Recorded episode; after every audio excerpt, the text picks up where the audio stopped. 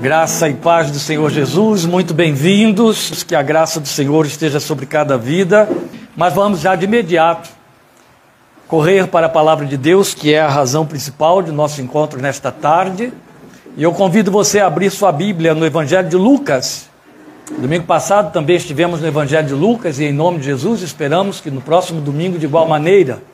Lucas capítulo 1 ainda, versículos 15 a 17 é o texto em que estaremos fazendo a nossa leitura e você já pode ir aí verificando. Eu vou ler desde o versículo 13 até o 17. Lucas 15, aí na página você tem a indicação que é de Lucas 1, de 15 a 17, mas eu vou ler Lucas 1, de 13 a 17. Então, por favor, acompanhe na sua Bíblia a leitura que vamos fazer. Logo após a leitura, nós estaremos orando ao Senhor e ouvindo a mensagem da Sua palavra para o nosso coração, cujo tema é esse que também você está encontrando aí na página: Uma Vida Cheia do Espírito.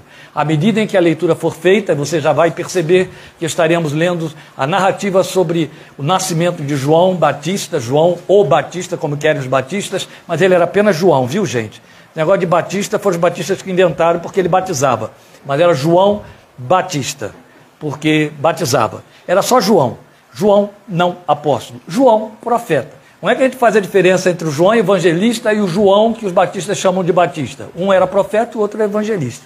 Então a gente vai chamá-lo de João evangelista, só de penima aqui, né? Com os batistas. Estou cheio de batista aqui na minha frente me ouvindo. João é, é profeta, é a história do seu nascimento, que nós estaremos lendo a partir do versículo 13 de Lucas, capítulo 1. Mas o anjo lhe disse, o anjo que foi falar com Zacarias, pai de João. Mas o anjo lhe disse: Não tenha medo, Zacarias. Sua oração foi ouvida. Isabel, sua mulher, lhe dará um filho e você lhe dará o nome de João. Ele será motivo de prazer e de alegria para você, e muitos se alegrarão por causa do nascimento dele, pois será grande aos olhos do Senhor. Ele nunca tomará vinho nem bebida fermentada e será cheio do Espírito Santo desde antes do seu nascimento fará retornar muitos dentre o povo de Israel ao Senhor, o seu Deus, e irá diante do Senhor, no espírito e no poder de Elias, para fazer voltar o coração dos pais a seus filhos e os desobedientes à sabedoria dos justos, para deixar um povo preparado para o Senhor. Queridos irmãos, nós vamos orar neste momento e eu quero pedir que, enquanto isso, você me dê o retorno, porque eu estou usando o microfone quero saber se o som está chegando direitinho a você, para que não haja nenhuma dificuldade se eu tiver de tirar o, o microfone que eu faça antes de considerar o início da mensagem. Então, um ligeiro retorno de alguém dizendo se está ouvindo bem ou não, e a gente dá sequência já com a nossa oração. Tudo bem, obrigado. Se São Gonçalo diz que está tudo bem e Ribeirão Preto está tudo ótimo no resto do Brasil. Deus abençoe. Obrigado, queridos. Muito obrigado. Zeca, ali em São Paulo também. Obrigado, Neus em Aracaju. Vamos orar ao Senhor. Obrigado, Pai, por este momento tão especial, esse encontro que o Senhor nos faz ter depois de uma longa ausência. Mas te louvamos pela alegria de estarmos juntos, pela comunhão, pelo calor do teu espírito e por este reencontro com a tua palavra nesta tarde de domingo, como na tua misericórdia tens permitido que seja domingo após domingo. Obrigado pelas vidas que separam este tempo com o desejo de ouvir a tua palavra, não é a minha voz, mas é a tua palavra. Obrigado, Pai. Tu sabes da importância deste texto que trouxeste ao meu coração para esta tarde. Faz-o crescer sobre a nossa fé. Faz-o crescer dentro da nossa fé. Faz-o gerar em nossos corações suficiente fé para que possamos dar ao Senhor uma resposta de busca à medida ou na medida com que nos envias, a proposta com que nos envias esta palavra ao encontro dos nossos corações nesta tarde. Nós te rogamos, com gratidão sincera e real em nossos corações, no nome bendito de Jesus, teu Filho, e para o louvor de tua glória. Amém. Amém. Como eu já anunciei o tema, uma vida cheia do Espírito, e já mostrei a vocês que se tratava, e esse tema está em torno da história de João, é, profeta, e do seu nascimento, é evidente que você já entendeu o que se refere ao que, que significa uma vida cheia do Espírito. E o ter trecho no qual nós vamos basear a nossa mensagem é o que eu coloquei aí na página de 15 a 17 de Lucas capítulo 1. Pois será grande aos olhos do Senhor, foi o que o anjo disse para Zacarias. Nunca tomará vinho nem bebida fermentada e será cheio do Espírito Santo desde antes do seu nascimento. Será cheio do Espírito Santo desde antes do seu nascimento. Você já tinha parado para pensar sobre isso? Será cheio do Espírito Santo desde antes do seu nascimento. Nós tivemos uma prova contundente disso aqui na narrativa de Lucas, logo depois. Lembram quando Maria, também visitada pelo mesmo anjo, ouviu dizer que ela engravidaria do Filho de Deus, por obra do Espírito Santo? Aí esse anjo, Gabriel, que tinha ido lá na casa de Zacarias, chega para Maria e diz: Também a tua prima Isabel, que morava lá pelas montanhas da Judéia, tua prima Isabel está grávida. Quando Maria ouviu isso, duas coisas aconteceram no coração dela. A minha prima idosa, está grávida por obra do Espírito de Deus. E ele já disse que eu estou grávida por obra do seu Espírito. Como eu não quero enfrentar o que vem pelo meio do caminho, deixa eu me refugiar lá na casa da minha prima, porque estamos as duas em pé de igualdade. E correu para a casa de Isabel e ficou lá três meses com ela, os três primeiros meses da gravidez. Os três meses de risco, não é? Ela ficou lá. Quando ela chega na casa de Isabel, o que, que vocês lembram que acontece? a criança salta no coração de Isabel, no, no, ventre de Isabel, e Isabel entende que foi uma agitação de alegria quando ouviu a saudação de Maria a Isabel. E ali já estava a evidência do que só Zacarias, o pai, que não participou desse momento, ouviu. Ele será cheio do Espírito Santo antes do seu nascimento. Já no ventre materno, é a versão mais antiga, é isso mesmo. Então, continuando essa leitura do trecho da nossa meditação, é, fará retornar muitos dentre o povo de Israel ao Senhor, o seu Deus, e irá adiante do Senhor no espírito e no poder de Elias, para fazer voltar o coração dos pais a seus filhos e os desobedientes à sabedoria dos justos, para deixar um povo preparado para o Senhor. Toda esta mensagem que está fechando aqui três versículos da, da narrativa, ela tem uma beleza em comum, ela é muito rica de conteúdos. E nós vamos tirar alguma coisa dessa riqueza porque não temos espaço para nos ocuparmos com toda ela, né? Mas veja, acabamos de considerar isso, que Lucas faz uma descrição de João, profeta, como precursor do Senhor Jesus. E foi isso mesmo, esta foi a missão maior de João, precursor do Senhor Jesus. Os dois tinham a mesma idade, não é? Diferença apenas de seis meses de um para o outro mais ou menos. Os dois tinham a mesma idade, mas cada um teve um destino completamente diferente. Zacarias e Isabel, porque sabiam da destinação do seu filho, quando ele se torna menino, já menino, em condições de ter autonomia, eles o mandam para os desertos da Judéia.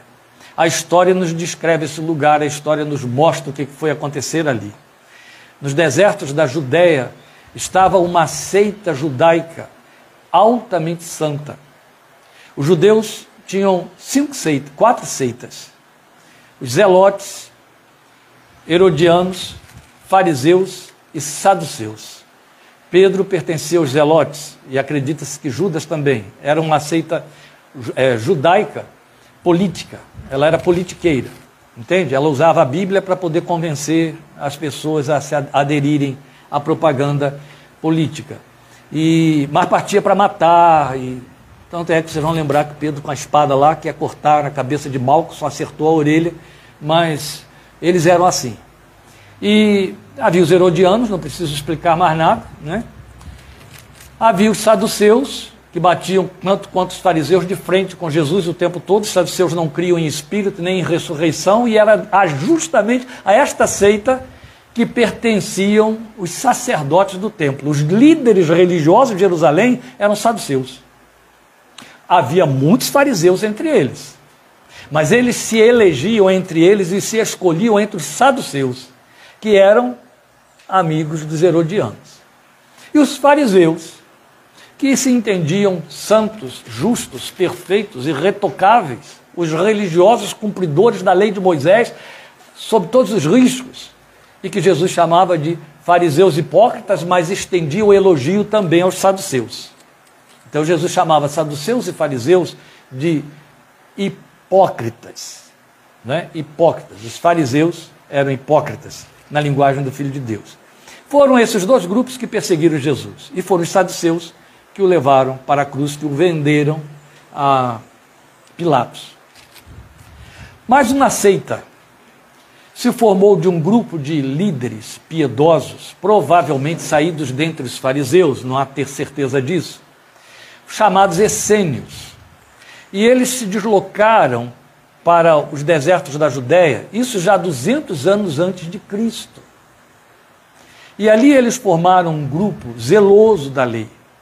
Eles foram os primeiros a praticar batismo por imersão para os noviciados, os, os iniciados na confissão. Eram muito rigorosos, muito criteriosos. Tinham uma vida separada para não se contaminar. E o, a população dos judeus, o povo da Judéia, conhecia aquela gente. Sabia do que eles faziam lá sabia das plantações que tinham, os rigores que eles cumpriam com respeito à lei, as higienes a respeito da, a respeito da lei, e as práticas de contínuos jejuns e abluções e outras coisas mais.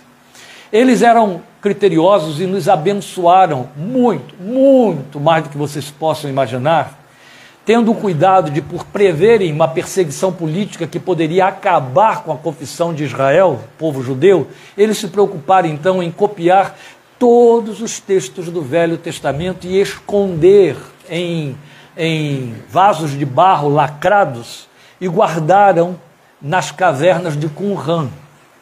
Eles desapareceram.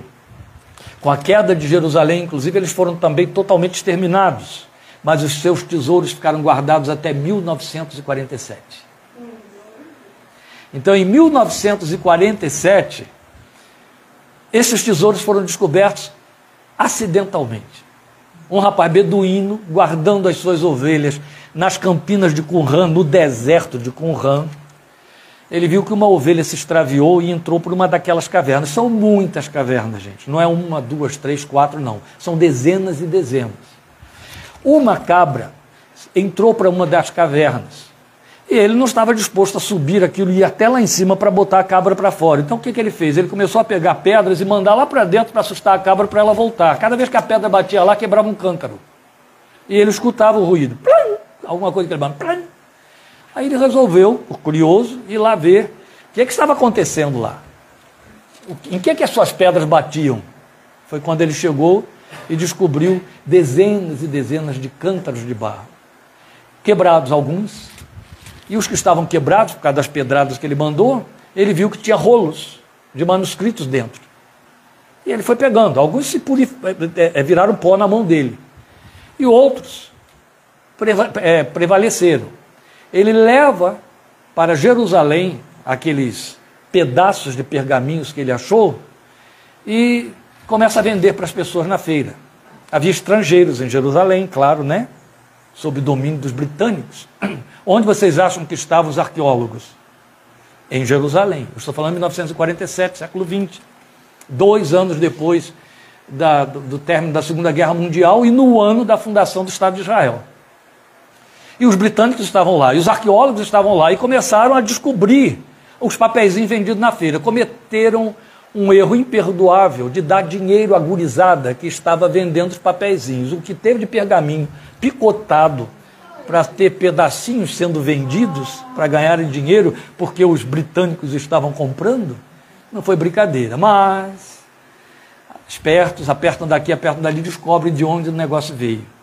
E aí que as nossas traduções começaram a ser modificadas todas de 47 para cá. Há 50 anos, as sociedades bíblicas do mundo inteiro estão revisando as versões bíblicas à medida em que conseguem traduzir e ler, ler com, com laser, ler com, com computador, com é, é, microscópicos eletrônicos, os textos apagados, o que estava por debaixo do texto que foi escrito em cima, porque eles, para aproveitar o pergaminho, raspavam o que ali estava e escreviam de novo em cima. Mas, através da tecnologia do século XX, você conseguia resgatar o texto por debaixo do outro texto. Bem, com isso, coisas maravilhosas vieram à luz. Por exemplo, uma das coisas maravilhosas foi descobrir que quem inventou dividir o livro de Isaías em 66 capítulos acertou no escuro.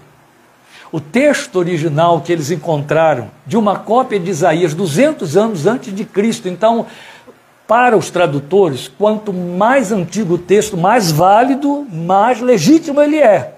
Eles verificaram que o texto de Isaías estava dividido em 66 partes como os tradutores fizeram. E por aí muitas coisas importantes. Claro que eu estou fazendo um parênteses aqui, ainda nem entrei na nossa meditação, vou atrasar o culto desse povo que está aí de novo por conta disso, mas eu não podia deixar de dividir e compartilhar isso com vocês, por conta de ter que mostrar a origem da formação de João Batista, porque quando ele aparece agora, aos 30 anos de idade, pregando onde? Nos desertos da Judéia, ele estava pregando no território onde ele foi criado longe dos pais. Eu quero só lembrar a vocês que Zacarias e Isabel não foram exceção.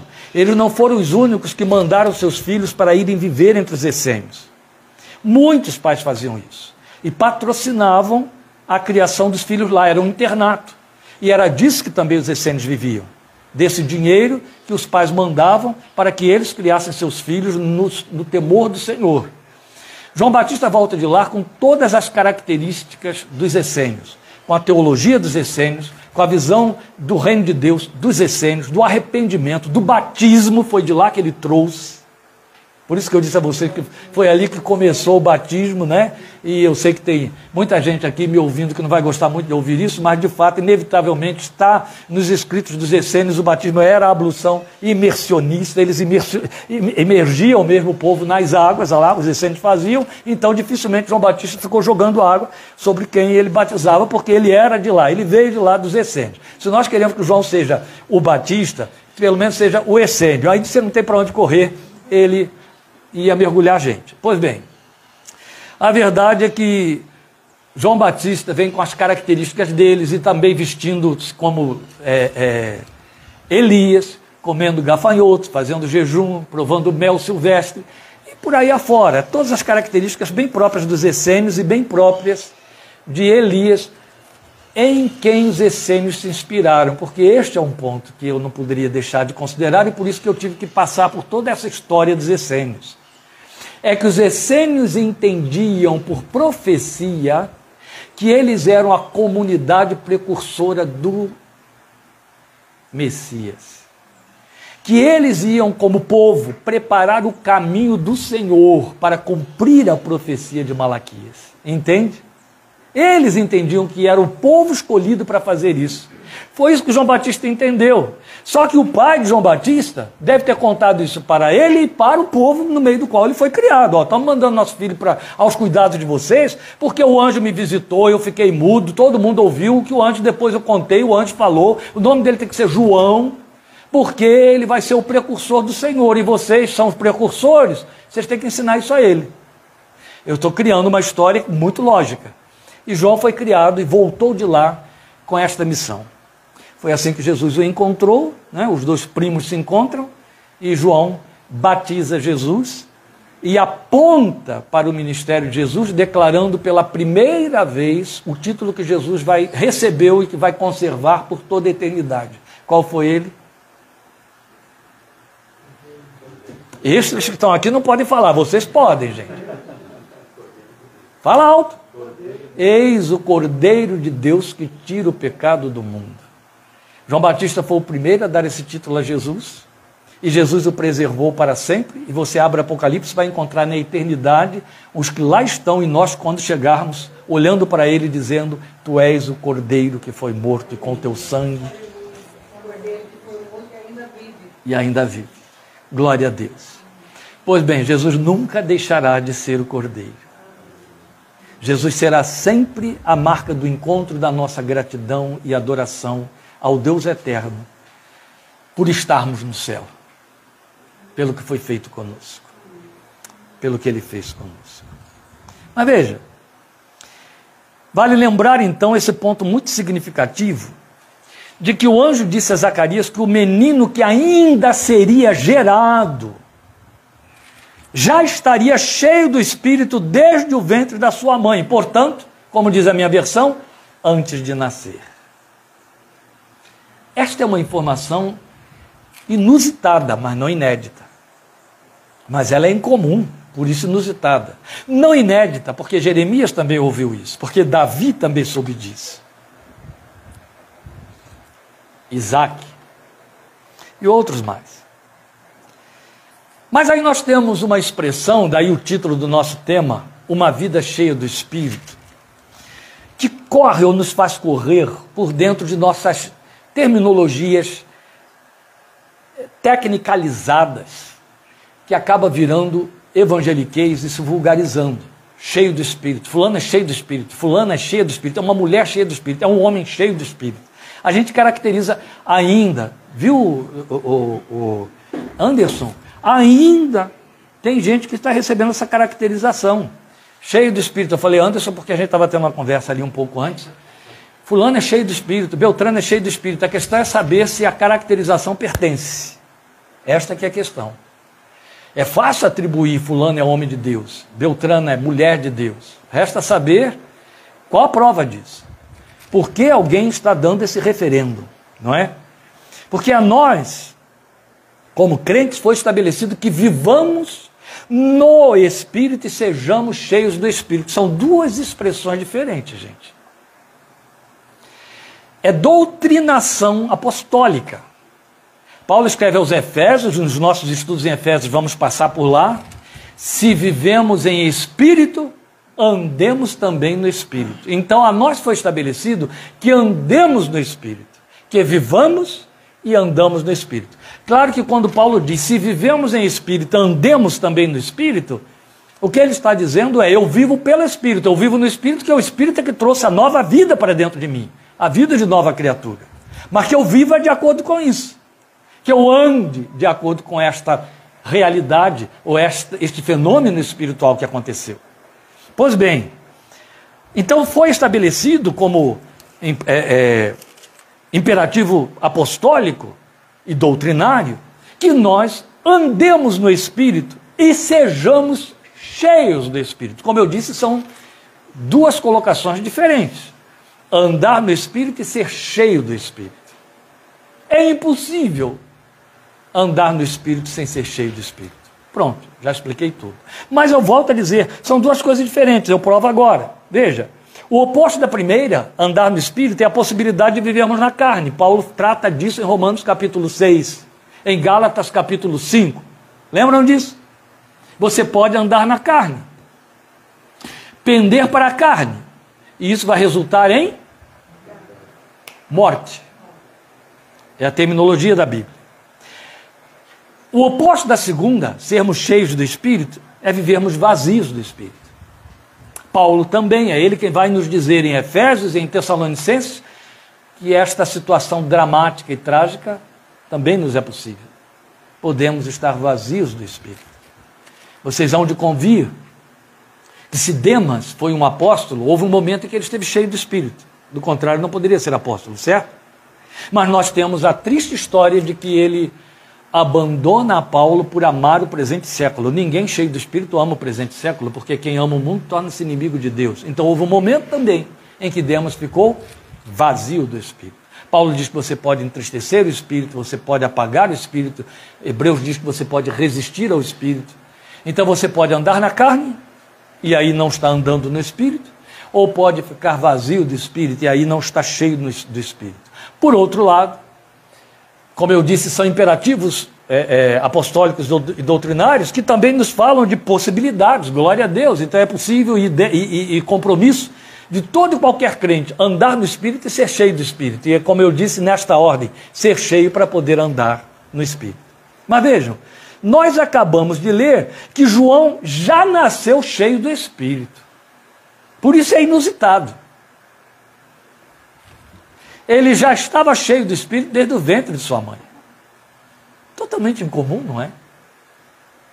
Pelo menos é incomum na história de, da experiência de alguns apóstolos. É incomum. É incomum na, na experiência da grande maioria. Basta você ler Atos capítulo 2, que num dado momento é que eles vão ser cheios do Espírito.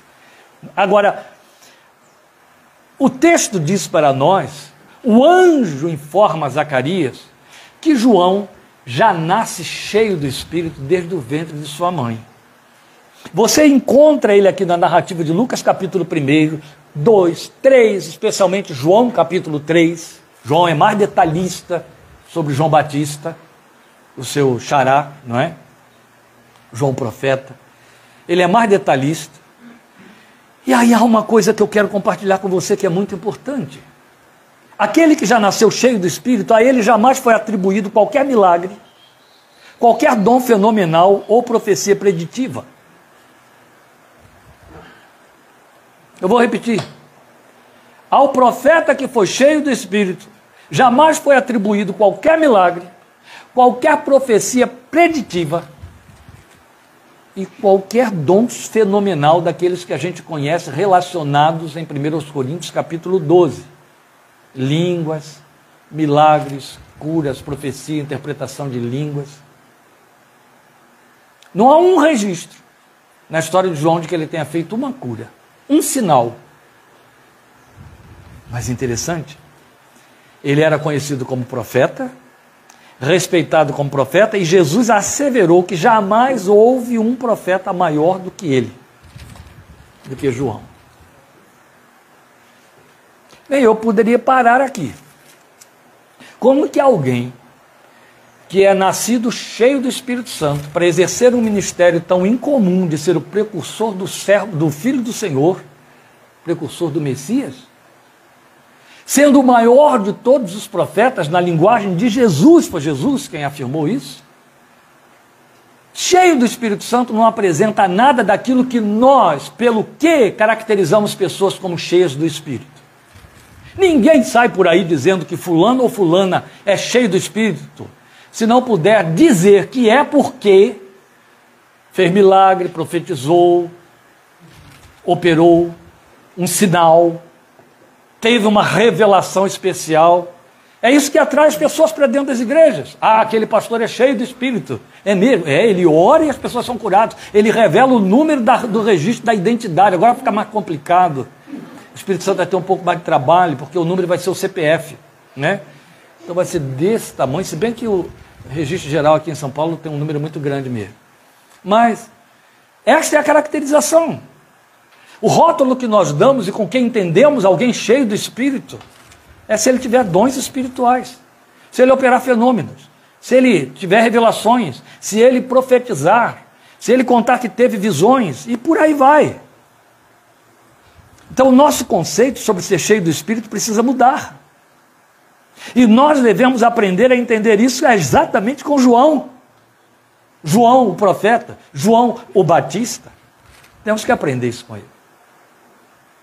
Então, o que desponta para nós, meus queridos, e aí eu tenho apenas meia hora para fazer essa abordagem e fechar, é que uma vida cheia do Espírito Santo, a primeira coisa que Lucas vai mostrar para nós aí no texto que nós lemos, é que ela tem uma vinculação direta com a eleição divina. Eu não vou entrar em, de, em, em detalhes sobre a questão da doutrina, eleição, escolha, coisa parecida. Eu quero apenas considerar dentro da palavra de Deus o que ela está mostrando para nós. Ninguém pode ter a pretensão de achar que alguém que foi anunciado antes que houvesse germinação no útero da sua mãe, e já anunciado como cheio do Espírito Santo, no momento, a partir do momento em que é gerado, não tenha sido predestinado, escolhido, eleito, quaisquer que sejam os termos técnicos teológicos que queiramos dar. Se nós não pretendemos dizer que mais alguém além de Jesus foi eleito, escolhido e predestinado, aqui está um, João Batista ele já nasce cheio do Espírito Santo, mas o que nós estamos frisando aqui é que uma vida cheia do Espírito Santo tem uma vinculação direta com a eleição de Deus, com a eleição divina, com a vontade de Deus para com essa vida. Isso é muito sério. Pois será grande aos olhos do Senhor. Isso está tão biblicamente bem posicionado, porque vale para mim e para você é bastante você ler Efésios capítulo 2, versículo 10. Daqui a um tempo, sabe Deus, daqui a quantos meses, chegaremos a Efésios capítulo 2, nas quartas-feiras, no versículo 10, daqui a não sei quantos meses, né? Porque estamos indo a passo de tartaruga, graças a Deus, né? Não tem pressa nenhuma. Mas quando chegarmos a Efésios 2:10, você vai se assombrar, porque a gente está acostumado a ler o texto em, em passando, de forma batida, não é assim? Decora. Quando a Bíblia diz somos feitura dele, criados em Cristo Jesus para as boas obras que Deus de antemão preparou para que as realizássemos. E aí, quando você desvenda o texto, quando você vai para dentro de toda a revelação de Deus e vê a grandeza dessa revelação, você cai de joelhos. Mas minimamente, o que Efésios 2,10 diz para nós está sendo provado aqui hoje na vida de João Batista. Só que Efésios 2,10 diz que isso acontece não só com João Batista, aconteceu com ele e ficou lá. Não. Efésios 2,10 diz que esta é uma realidade minha e sua. O que me compromete com a vontade de Deus, o que compromete você com a vontade de Deus, tanto quanto João Batista nasceu comprometido. Porque Efésios 2,10 diz que Deus, antes de pensar em criar o mundo, pensou no que faria você realizar quando ele então tivesse criado o mundo e chamasse você à existência. Isso se perde nos dias da eternidade. Isso se perde nos dias da eternidade. Mal comparando, e bota mal comparando nisso, seria como se a gente pudesse dizer que houvesse um super pai espiritual, uma super mãe espiritual, como um poder de realização que não existe na, na, na história da humanidade, que idealizasse: olha, nós vamos casar para termos um filho a quem daremos o nome de é, Sebastião. Sebastião vai ter que nascer na cidade de Amparo, porque lá em Amparo nós vamos precisar montar uma empresa que terá de ter um gerente com uma capacidade extraordinária de conduzir essa empresa e este gerente terá que ser fabricado, nós vamos ter que fabricá-lo. Aí ele vai nascer, nós vamos então prepará-lo para que ele possa assumir a empresa que um dia vamos construir na cidade de Amparo. Só que para poder trazer para dentro de Efésios 2.10, eu teria que dizer a vocês que a cidade de Amparo ainda não existia, quando o casal pensou nisso, e nem o estado de São Paulo, e nem o Brasil, e nem o planeta Terra, e nem o cosmos. Vocês lembram daquele programinha que a gente vê de vez em quando? Davi deve estar mais habilitado nisso, a Sofia. É... Que eles mexem mais com essas coisas, né? Aquele programinha que mostra assim uma uma, uma visão do, do, da eternidade através da córnea de uma pessoa que está sentada numa espreguiçadeira na beira de uma piscina.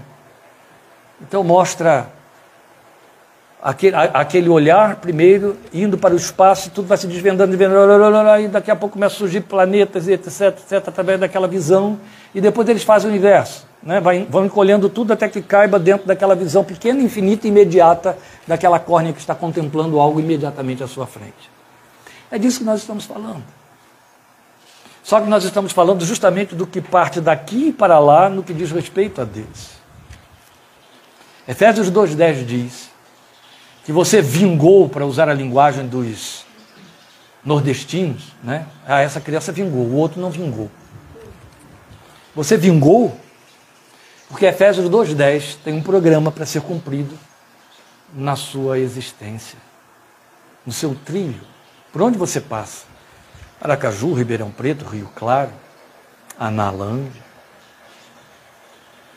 Você vingou para cumprir Efésios 2,10. Para cumprir Efésios 2,10, você precisa estar cheio do Espírito. Para estar cheio do Espírito, você tem que ser alcançado por Ele. Para você ser alcançado por Ele, Deus tem que enviá-lo sobre você. E este selo é posto quando você ainda está no ventre de sua mãe. Durma com esse barulho. Será cheio do Espírito Santo desde antes do seu nascimento. Mas isso tem paralelos. Como eu disse, não era inédito, era inusitado, mas não inédito. É a história de Davi no Salmo 22. Salmo 22, Davi declara que desde o ventre da sua mãe, ele tinha sido escolhido por Deus é exatamente a linguagem de Paulo. Eu estou falando de Paulo, gente. Paulo tirano, Paulo perseguidor, lembra? Paulo assassino. Perseguidor de quem? Dos crentes. Assassino de quem? De homens e mulheres crentes. Esse Paulo perseguidor, como ele mesmo disse, blasfemo, insolente. Ele diz em Gálatas 1, 15 e 16 que ele foi escolhido para ser de Deus desde o ventre da sua mãe.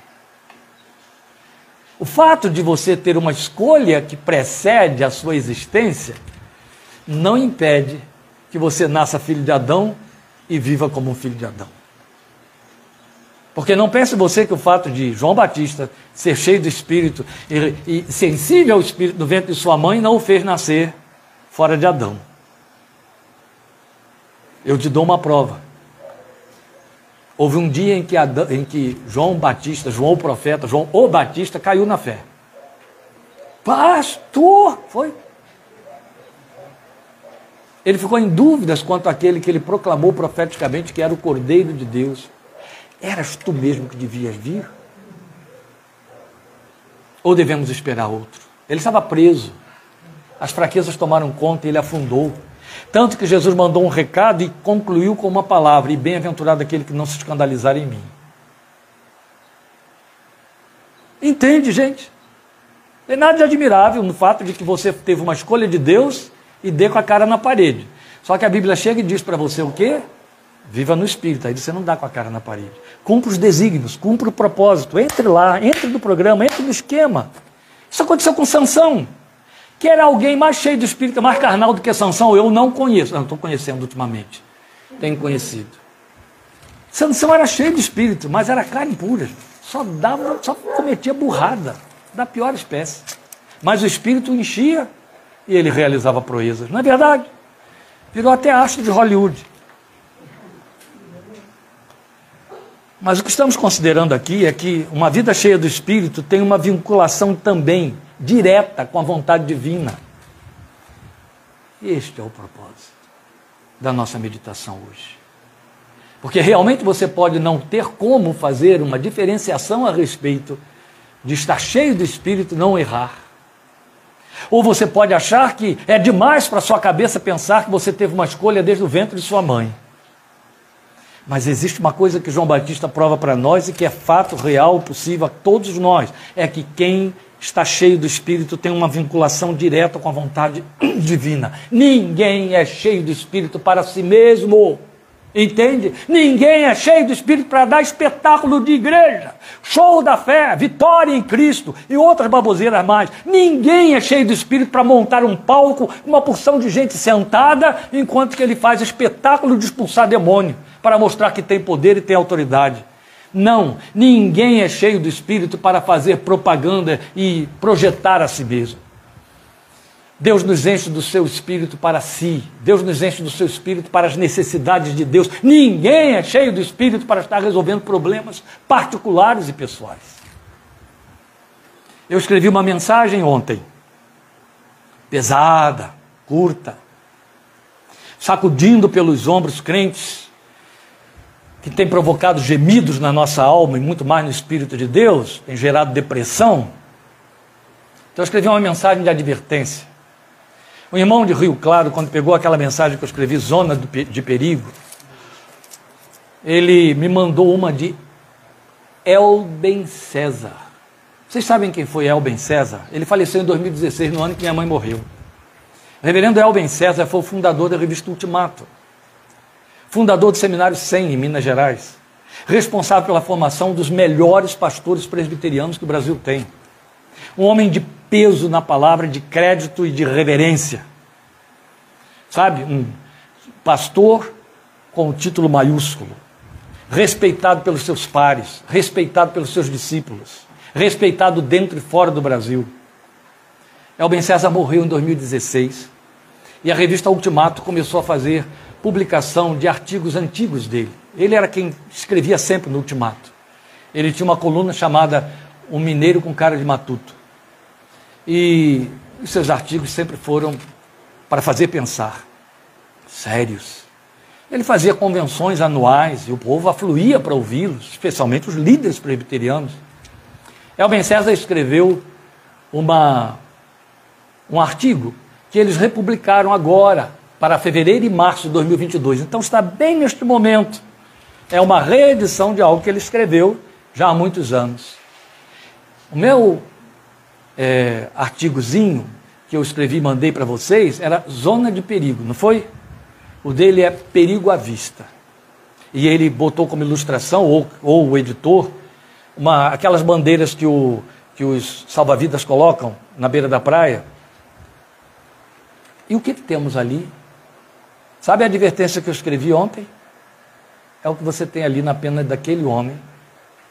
Mas ele foi muito mais aberto e direto do que eu. Ele denuncia as caracterizações da igreja evangélica dos nossos dias, na sua forma de produzir os seus cultos, na sua forma de produzir os seus líderes, na sua forma de atrair gente para dentro dos salões de culto. Ele denuncia e rechaça e rechaça e rechaça e adverte, repreende, chama atenção e diz: vamos corrigir isso enquanto é tempo, enquanto ainda existe a igreja, porque ela vai acabar se continuar desse jeito. Eu passei para vocês. Todo mundo vai chegar em casa hoje e já vai encontrar. Está aí, ó, na mão de todos vocês, o que eu recebi do irmão que lendo meu, meu artigo pegou esse que estava lá para poder dizer, ó, temos algo aqui que eu quero que você tenha também. Eu passei para vocês, passei para alguns irmãos que estão aqui me ouvindo também. Leia. Eu boto lá, por favor, assuma compromisso com isso aí. Espalhe isso para os outros, porque não é um artigo assinado por Kleber Ali, é por Elben César. Então vale a pena. Aí tem crédito, tem plataforma, entendeu? Então, faça correr. Se for apenas assinado por mim, é artigo de um radical muito radical. Tão radical que tem gente que olha o título e nem lê. Mas estou falando de Elben César. Então leiam e passem lá. Há uma vinculação direta com a vontade de Deus na vida de quem está cheio do Espírito. Ele está cheio do Espírito para Deus. Ele está cheio do Espírito por causa de Deus. Ele está cheio do Espírito por uma causa de Deus. Entende? Deus não enche ninguém do Espírito para que o sujeito fique felizinho, santinho, alegrinho. Para que ele fique com o espírito de festa nos cultos. Não. Ele enche com um propósito, ele não desperdiça valores, vocês estão entendendo? Deus não desperdiça valores, ele não brinca de cultos pentecostais, somos nós que brincamos. Ele não faz isso. Não faz isso. Então, o texto diz para nós dessa vinculação direta de João, profeta, com a vontade divina: fará retornar muitos dentre o povo de Israel ao Senhor, o seu Deus, e irá diante do Senhor no espírito, no poder de Elias. É disso que estamos falando. Aqui temos um sinal significativo. A liberdade e ousadia que o Espírito dá irá diante do Senhor. A gente conhece um crente cheio do Espírito pela sede que ele tem de Deus. A primeira coisa que acontece com ele é que ele se acha vazio sempre. Mas você sabe que ele está cheio porque ele tem uma sede irresistível. Nada supre, nada satisfaz. Dá conta da vida, mas sempre vazio, sempre vazio, sempre queixoso, sempre lamentando, sempre querendo mais. Porque é evidente. Quem ele quer? O que ele quer? Não vai achar aqui. Tá certo?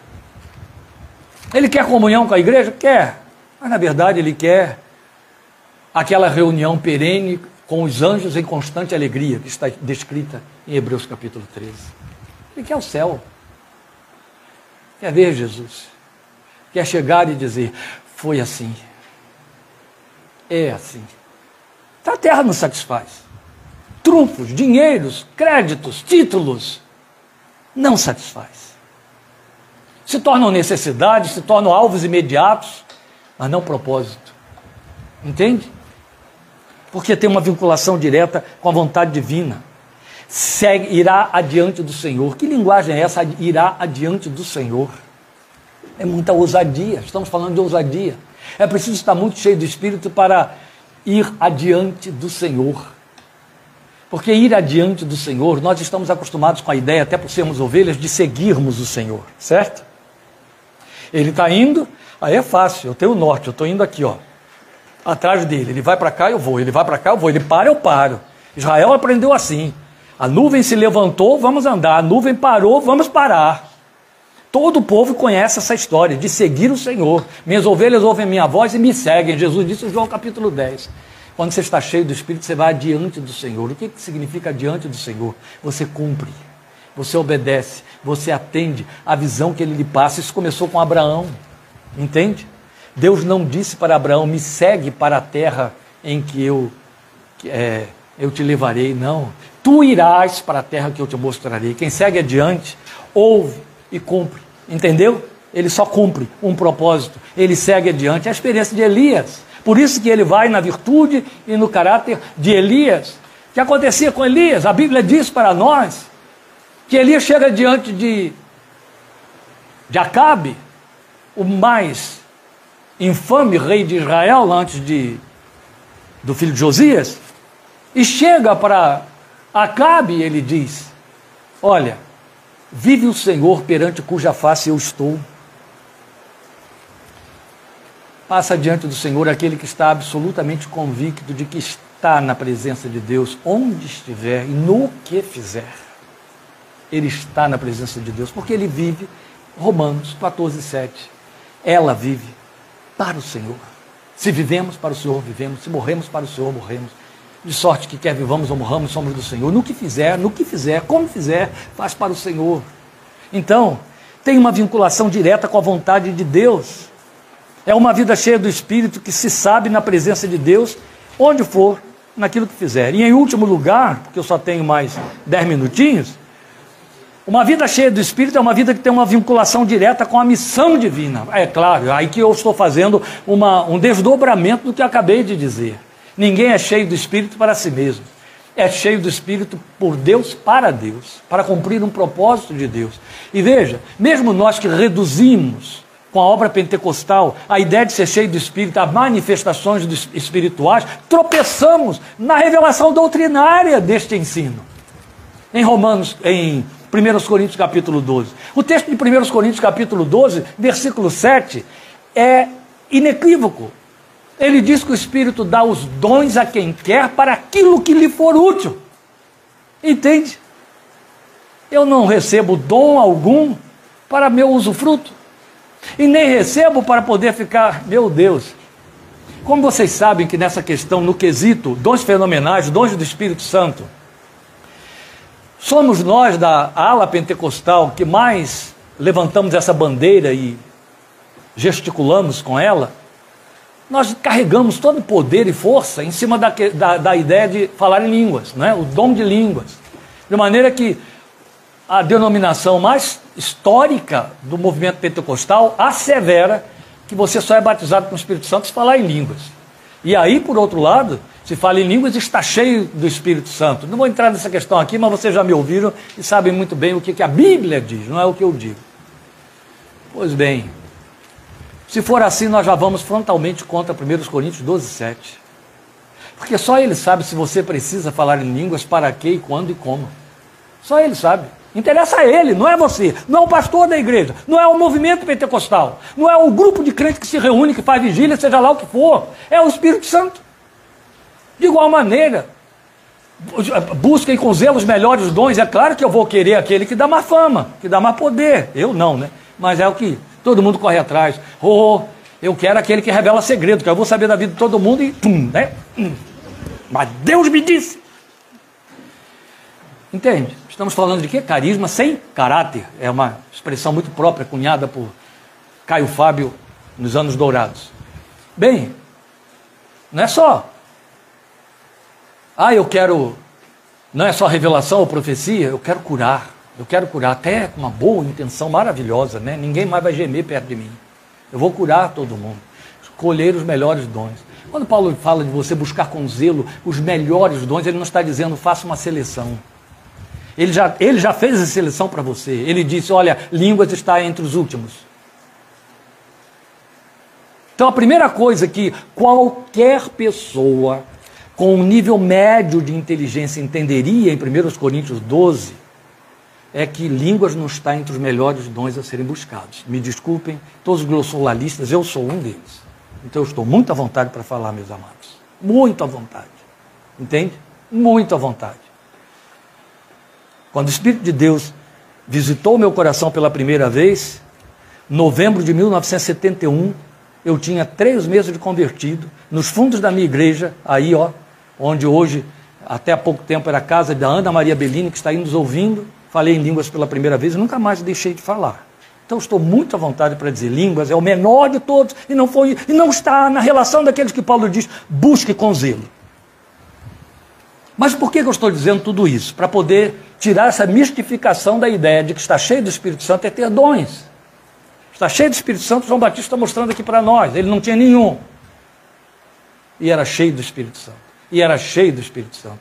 Grave isso, leva isso com você para dentro da sua casa, especialmente você que ficou com os ouvidos entupidos de desinformação doutrinária, dizendo a você que você ser cheio do Espírito significa falar em línguas, profetizar, curar e etc. Aprenda hoje que as pessoas que falam em línguas, que profetizam, que curam, não são cheias do Espírito, são cheias de dons do Espírito. Entende? Não são cheias do Espírito. Tem aqueles que vêm, bota a mão, derruba, faz e acontece. Não são cheios de espírito. Muito pelo contrário, muito mais depressa estão entregues a um caráter questionável por conta das paixões, da vaidade, coisa parecida. Uma vez uma mulher que estava, quando começamos o trabalho em Rio Claro, vieram me oferecer muitos crentes errantes. Queriam que eu os seduzisse e prendesse dentro da igreja. Mandavam dar cargos. Deus eterno, gente o, que inaugurou a igreja de Rio Claro não foi a, a melhor coisa, não. Eu me lembro de um pastor presbiteriano chegar para mim e dizer: deitar um caminhão de abacaxis no seu colo. Eu fui descobrindo aos poucos que eu tinha que descascar abacaxis. E aí me trouxeram uma mulher profetisa, dizendo a ela que eh, se filiasse à minha igreja, no meu pastorado. Ela marcou uma entrevista. Uma senhora sentou na minha frente e disse: O pastor quer mesmo me receber como membro da sua igreja? Eu disse: Não. Não, é na hora foi interessante. Foi lá naquela antessala que a gente tinha na parte de baixo da rua 14. Ela não ouviu o meu não, ela não prestou atenção no meu não. Não, irmão. Aí ela continuou falando, que ela estava ouvindo só ela. O pastor disse não? Eu falei, foi. Eu disse não. Mas por que, que o pastor não quer que eu seja membro da sua igreja? Eu falei, porque pelo que eu entendo, é a irmã que quer ser membro da minha igreja. Eu não estou dizendo que eu não a quero aqui. Eu estou dizendo que o movimento é outro. É a irmã que está vindo para pedir filiação. Então não sou eu que a quero como membro da igreja. É a irmã que quer ser membro da minha igreja. Ali já dei uma derrubada que ela ficou meio atrapalhada. Ah, pastor, mas eu acho que o pastor tem que me receber assim como membro do Espírito, do, da igreja, porque eu tenho os nove dons do Espírito. Eu falei, tem dez. A irmã esqueceu de contabilizar o décimo dom. Ficou evidente que eu não queria mulher ali por nada, né, gente? A irmã esqueceu de contabilizar o décimo dom. São dez eu ouvi a vida inteira que eram nove. Eu falei, eu não estou sendo misericordioso mesmo, né? Que eu estou diante de uma tremenda ignorante e eu não estou tendo piedade da ignorância dela.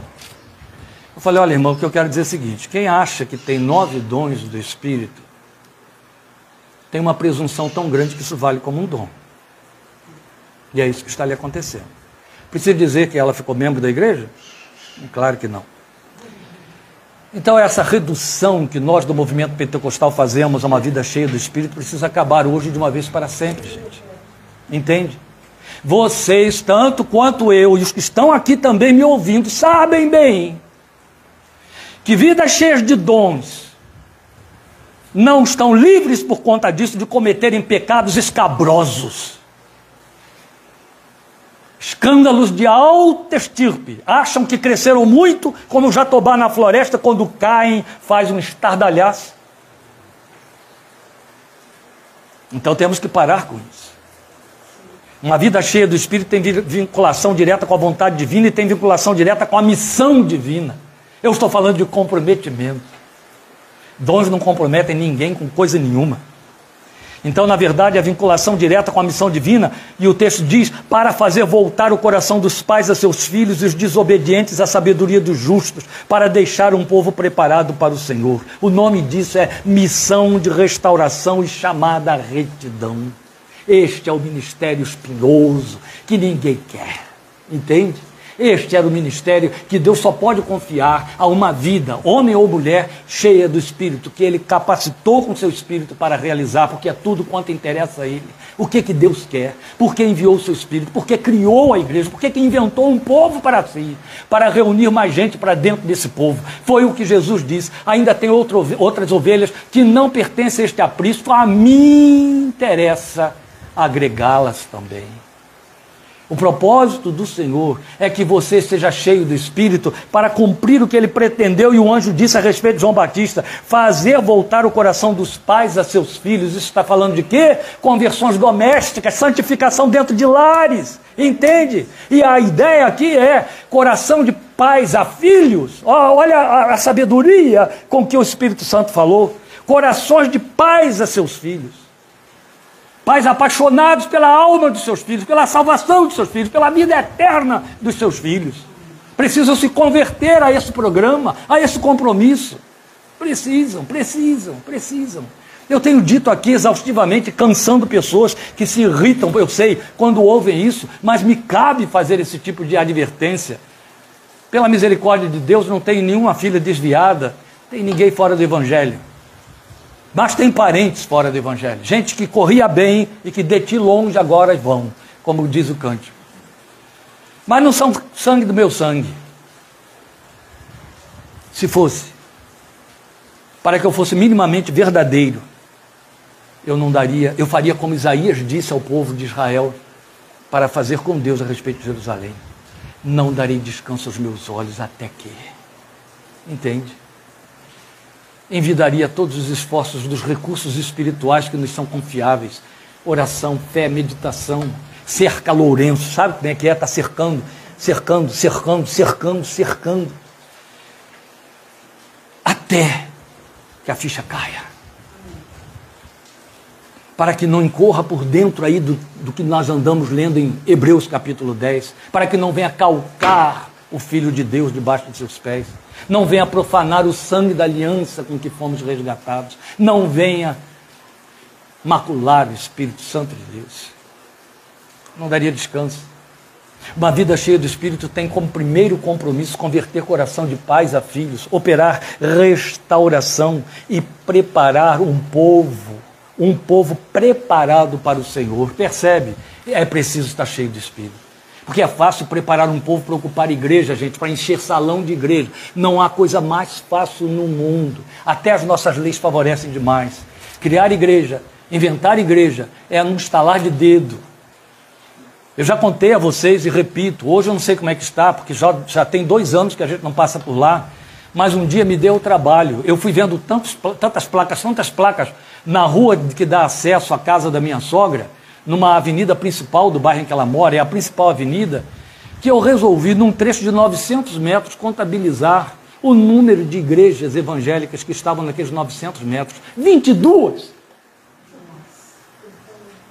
Eu não conseguia acreditar no número que eu estava levantando. Eu fiz a conta, dava 40 metros de distância entre uma e outra. Mas é claro que havia uma, era assim, ó. A parede está aqui, a outra está aqui. Do lado. Eu acho que os crentes chegavam na mesma calçada e se confundiam. É fácil encher salão de gente e dizer que são crentes e que é a igreja do Senhor, um povo preparado para o Senhor, preparado para Deus, preparado na honra de Deus, preparado na paixão por Deus, preparado para servir ao Senhor, para buscá-lo. Missão de restauração começa no lar e chamada retidão continua na igreja. É preciso estar cheio do Espírito. Só que Todas as vidas foram chamadas para estarem cheias do Espírito. Então todas as vidas foram chamadas para terem esta missão. Eu, você, o outro, o outro, o outro. Eu encerro, já passando dois minutos, lembrando a você uma coisa muito confortável de saber e importante, que é uma boa notícia. E a boa notícia é que uma vida cheia do Espírito não é para quem pode, mas para quantos queiram. Entende? É disso que com isso que começamos e é disso que estamos falando para encerrar em Efésios 5:18. E não se embriaguem com vinho no qual há dissolução ou contenda, mas deixem-se encher pelo Espírito. Deixem-se encher pelo Espírito. Amém? Deus te abençoe, te fortaleça. Agradeço muito a participação dos queridos que estão aqui conosco. É isso mesmo, Fernando Radical é aquele que está atado à raiz, volta à raiz. O Senhor te guarde, que quarta-feira possamos estar aí com Efésios, parte 7b, estudando o capítulo 1, versículos 8 e 9. E domingo que vem, continuando com Lucas, querendo Deus, se assim for da sua vontade. Vamos orar? Com esta oração teremos encerrado por hoje aqui e com os amados que estão aqui diante de mim, que eu vou deixar aí você vendo enquanto eu oro e vocês assistem eles orando também. Pai, nós estamos diante da tua santa presença. Te exaltamos com gratidão em nossos corações, rogando que pelas misericórdias de Jesus, tu que sacudiste a nossa consciência nesta tarde através da experiência de João Batista, faça esta palavra calar fundo e preservar em nossos corações temor e atenção temor e tremor, temor devido ao teu nome. Nunca é tarde para aprender, nunca é tarde para rever posições, nunca é tarde para consertar nossos caminhos diante de ti, especialmente no que diz respeito à confissão da tua palavra. E agora nós estamos diante do Senhor rogando, ensina-nos, Espírito de Deus, e enche-nos de ti, enche-nos de ti, enche-nos de ti. Espírito Santo de Deus, enche-nos de ti. Em nome de Cristo Jesus, Senhor, enche-nos de ti, para o louvor da glória de teu santo nome, enche-nos de ti. Aleluia. Amém. Amém. Seja a graça de Jesus sobre os queridos em todo o tempo. E eu quero, como última palavra, fazer uma recomendação que já fiz a todos os irmãos que estão aqui diante de mim, alguns procuraram atender. Para quem tem TV, é, TV a cabo, para quem tem TV por assinatura, nem isso está mais disponível na TV por assinatura. Mas procure, no YouTube especialmente, procure com calma assistir a um filme que é um documentário de uma hora e meia. Não parece filme, mas é. Chamado Macala. Com K. Macala. É. Com K. Procure no YouTube porque ele já saiu, não está mais em lugar nenhum. É um filme produzido por um cinegrafista é, belga, que foi lá para o Congo belga, a região mais, da mais extrema miséria da África, e ali ele filmou a história de uma família de carvoeiros. Ele encerra o filme, e é para onde eu quero que você vá, mas assista desde o início, com algo que o surpreendeu, que o fez voltar àquele lugar, que marcou a sua vida. Eu ouvi o depoimento dele. Era um homem mundano era um cineasta. Mas ele filma um rapaz que ele escolhe porque se simpatizou com esse rapaz que ele viu no meio daqueles carvoeiros todos e resolve voltar ao Congo belga. Como é um documentário, não estou dando spoiler, estou dizendo a você e te atraindo. Ele resolveu documentar a história daquele grupo, daquela gente, desde o momento em que eles começam a produzir o carvão até a venda lá nos altos centros da cidade, a 50 quilômetros do lugar em que eles vivem. Miséria extrema. Ele foi filmando, sem interferência. É, sim, Zeca, é um filme maravilhoso. Foi filmando a vida desse rapaz. Só que ele não interfere. E ele segue o rapaz em tudo que o rapaz está fazendo. E no final da proposta do documentário, Madrugada Alta, o rapaz para, espera o dia amanhecer para voltar 50 quilômetros de novo para sua casa. Mas houve louvores evangélicos sendo cantados ali perto. Era uma vigília que estava em curso, uma vigília pentecostal, ali pertinho de onde ele estava, então ele vai lá. Entra e participa da vigília. Assista o filme. Presta atenção na oração que aquela gente faz. Eu assisti esse filme três vezes. Na primeira vez, meu impacto, o impacto que ele produziu em mim foi de tal ordem que eu entrei no quarto e disse para a Lília: minha vida nunca mais será a mesma depois deste filme. Eu já vi mais duas vezes. Minha vida nunca mais foi a mesma depois daquele filme. Assista, por causa dos cinco minutos finais do filme. Mas não vá para os cinco minutos finais, senão você desperdiça o filme, você estraga com tudo, então não vale a pena fazer isso. Veja desde o primeiro momento. Compare a sua espiritualidade com a daquela gente ali. Compare o conteúdo das suas orações, o que motiva você a orar e buscar a face de Deus, com o que os levou a se reunirem de madrugada. Observe o contexto da oração e se coloque diante de Deus. O Senhor te abençoe. Obrigado por sua companhia e sua atenção, em nome de Jesus. Amém.